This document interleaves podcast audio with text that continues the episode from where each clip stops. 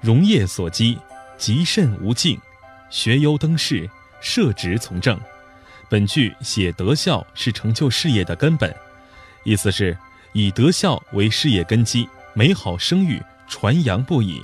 书读好了，可入仕途，拜官受职，处理政事。梁相子产。春秋时期，大国争霸，弱肉强食，在一片混乱之中，小小的郑国却偏安一隅，和平安宁的日子竟维持了四十年的光景。这一切都归功于一个人——郑国国相子产。一部《左传》，作者左丘明在子产身上倾注了大量的笔墨。清朝人王元说子产是春秋第一人。子国将军打了大胜仗了，连蔡国司马公子燮都被活捉了呢。公元前五百六十五年的一天，郑国都城人人兴高采烈。原来子产的父亲子国带兵攻打蔡国，大获全胜。大街上，人们将满脸笑容的子国将军围了个水泄不通，不断的说着赞美之词。十几岁的子产却站在一旁皱起了眉头。咦，儿子怎么不高兴呢？子国惊奇地问：“爹爹，我觉得打败蔡国不是什么好事。”子产冷静地说：“我们郑国很小，不推行文教，反而崇尚武力，没有比这更大的祸患了。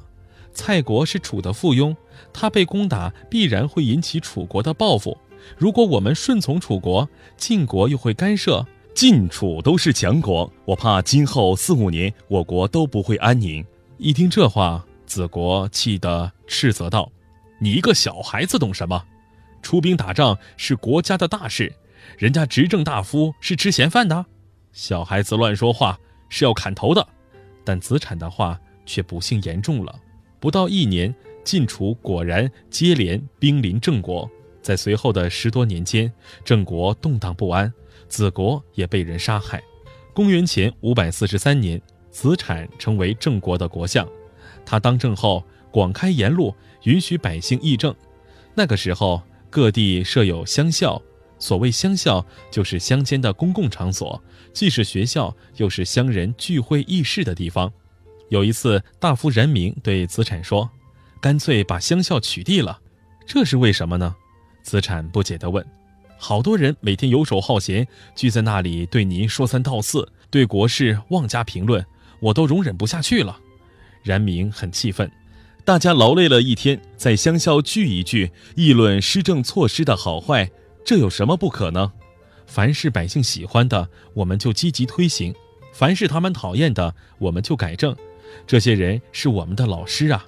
如果用高压手段不让百姓说话，就好像硬堵江河一样，江河一旦决口，谁也管不了啊！我们不如认真听取大家的议论，把它当做治国的良药。”子产耐心地解释道。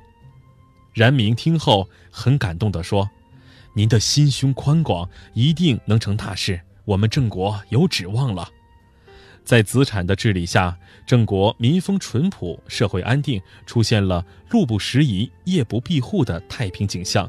下地的农民甚至连农具都不需要带回家。子产去世后，人们非常伤心，老年人像孩童一样哭泣，说：“子产死了，百姓依靠谁呢？”发扬民主，以德治国，是治理天下、凝聚人心的英明举措。